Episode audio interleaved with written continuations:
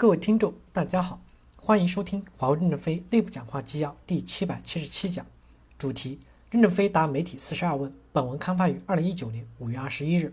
接上文，中央电视台提问：您现在的状况是偶发的个案，还是说在未来中国企业是一个经常发生的常态？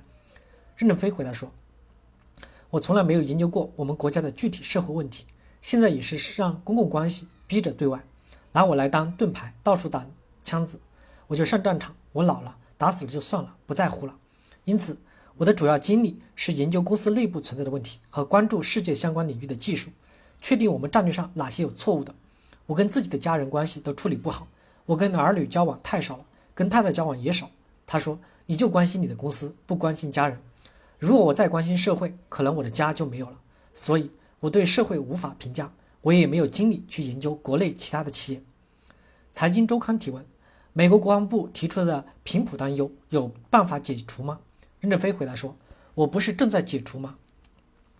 虎嗅提问：收到了一份您之前接受外面采访的册子，我仔细读了，看到外面问的一些问题，对于我们来说是一些很匪夷所思的问题。其实可以看到，包括都有一些国与国之间相互了解和意识形态的问题。您觉得怎么去改进？会不会考虑华为未来改变在国外的一些姿态、一些传播，或者说？在全球化上会做一些什么样的改进呢？任正非回答说：“我们不会通过传播解决，还是通过给客户提供优质服务来解决我们的形象。我们已经很先进，客户一用就知道多厉害了。举个例子，韩国的 LG 董事长找我说，他要开三百兆的 LTE，当时我还反对，他带了两个翻译来说服我。我说一百兆就够了，三百兆没必要。他还是坚持三百兆，我们就卖三百兆的设备给他。过不了多长时间，保罗的教皇访问韩国。”在一点三平方公英里的土地上，韩国集中了三十万人，每个人举起手机用三百兆拍摄往外传，网络没瘫痪。第二个例子，哈吉保障之前每个运营商都瘫痪，我们接手以后，哈吉保障一次也没有瘫瘫痪过。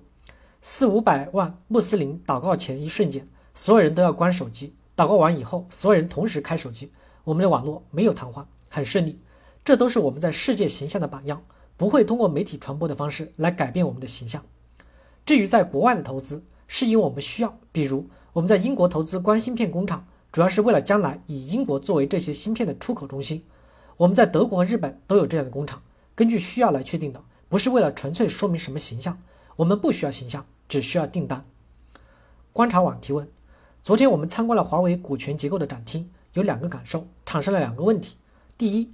华为的股权结构走上了一条跟东亚地区主要科技公司完全不同的道路。例如，三星电子以及台积电，外国机构和外国人占股比例高达百分之五十以上。三星电子和台积电的股权结构使西方的资本可以从东亚的顶尖科技公司获得资本性的收益。您如何看待差异以及资本性的收益这个话题？第二，华为股权结构是华为自己探索的一条适合华为自己道路的结构模式。而且华为在过去的几年跟西方媒体有过沟通，昨天听下来，目前很多的西方媒体都有一些误解，认为并不是全民持股，而是全民的薪酬奖励计划，这就体现了西方的两面性。一方面，西方的科技公司比较重视人才，重视技术，有令人尊敬的一面；但另一方面，跟自己不同的模式会抱有很大的误解或者不理解。您认为西方的误解的根源在哪里？任正非回答说：“我们对资本不感兴趣，所以就没有研究。”西方媒体愿意的话，你们可以去研究。反正我们不会让外面的资本进入公司。公司现在的问题是赚钱太多，因为我们不能把价格降低，降低以后就把所有的下面的公司全挤死了，就成为了西楚霸王，最终也是要灭亡的。所以，我们不能在产业中这样做。苹果是榜样，永远是做一把大伞，让下面的小厂家都能活。如果苹果卖萝卜白菜价，全世界就没有其他手机了。我们的钱多，用一部分投入战略，但是不横向扩展。就给大家、大学和科学家给予支持。我们开科学家大会，能把全世界这么多顶尖的科学家请来，这也是奇迹。因此，我们不需要资本进来。资本贪婪的本性会破坏我们理想的现实。记者问：西方对于华为股权结构的误解根源在哪里？任正非回来说：西方不是今天才开始误解的，误解中国都几十年了。只要我们在中国是合法合规的就行了。财新周刊提问。无论是上次孟晚舟在加拿大被扣押事件，还是这次美国出口管制，美国表面理由是司法部对伊朗的案子。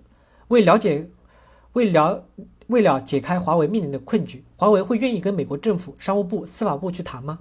任正非回答说：“我们不是已经起诉美国政府了吗？通过律师与他在法庭上谈，他也要出示证据。”记者问：“所以您不会私下去谈，对吗？”任正非回答说：“我也没有私下的管道，您给我特朗普的电话谈。”感谢大家的收听，敬请期待下一讲内容。